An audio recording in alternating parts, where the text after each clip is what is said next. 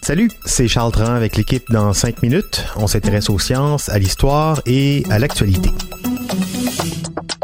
Aujourd'hui, on parle d'inégalité. C'est une tradition maintenant. Oxfam a dévoilé son rapport annuel sur les inégalités dans le monde.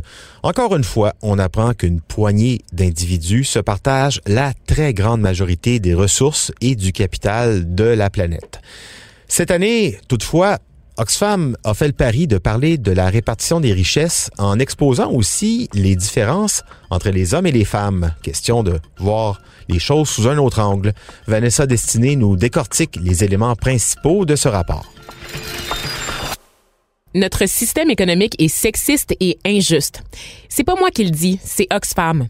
Dans son plus récent rapport sur les inégalités, l'ONG dénonce ce système qui valorise davantage la richesse d'une minorité privilégiée, constituée d'hommes principalement, plutôt que les milliards d'heures de travail de soins, non rémunérés ou peu rémunérés des femmes et des filles dans le monde. Évidemment, cette réalité est chiffrée et ces chiffres sont très parlants.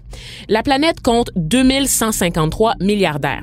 Ces personnes se partagent entre elles plus de richesses que 4,6 milliards de personnes.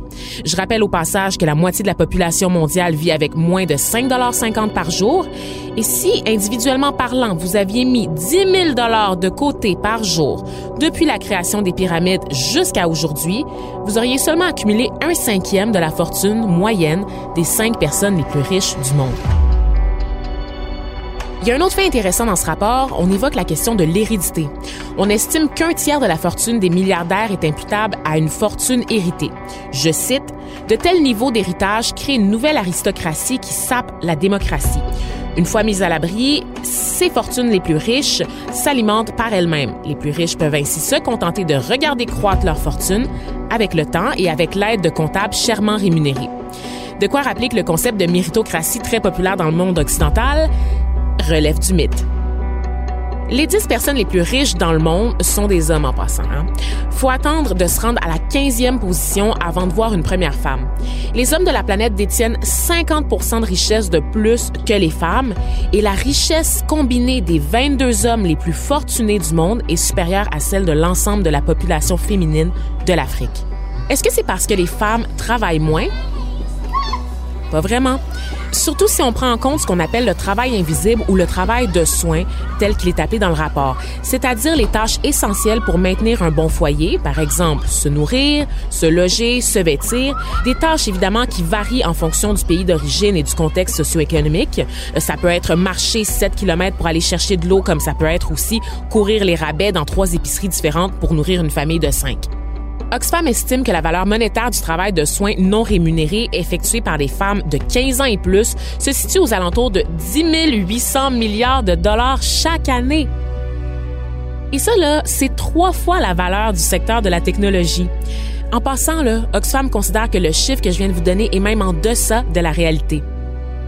Les femmes constituent littéralement le pilier de notre système économique, mais leur contribution est largement ignorée, jamais considérée à sa juste valeur. On rappelle que les femmes qui font face à d'autres facteurs de discrimination, hein, comme l'origine ethnique, la caste, l'orientation sexuelle ou les handicaps, par exemple, sont encore plus vulnérables.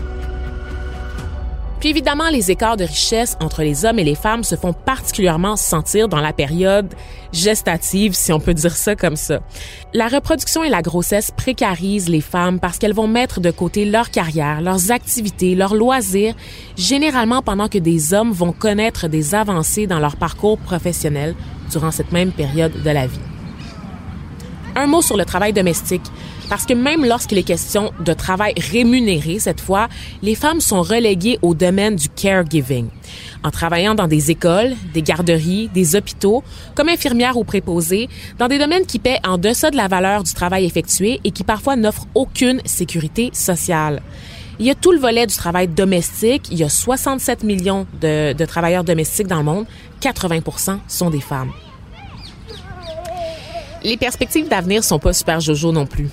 D'ici 2030, l'Organisation internationale du travail prévoit qu'il y aura 100 millions de seniors de plus dans le monde. Mais aussi 100 millions d'enfants âgés de 6 à 14 ans de plus dans le monde. Qui s'occupe des vieux dans la société? Qui s'occupe des enfants dans la société? Poser ces questions, c'est y répondre. Les femmes ne sont malheureusement pas au bout de leur peine. Non, des conclusions pas très réjouissantes euh, qui ont quand même pour avantage de faire réfléchir euh, et de nous rappeler que même si les grands changements passent par la politique, la grande politique, il est possible de faire une différence au quotidien en aidant, par exemple, les femmes de notre entourage. Merci beaucoup, Vanessa Destinée. C'était en cinq minutes.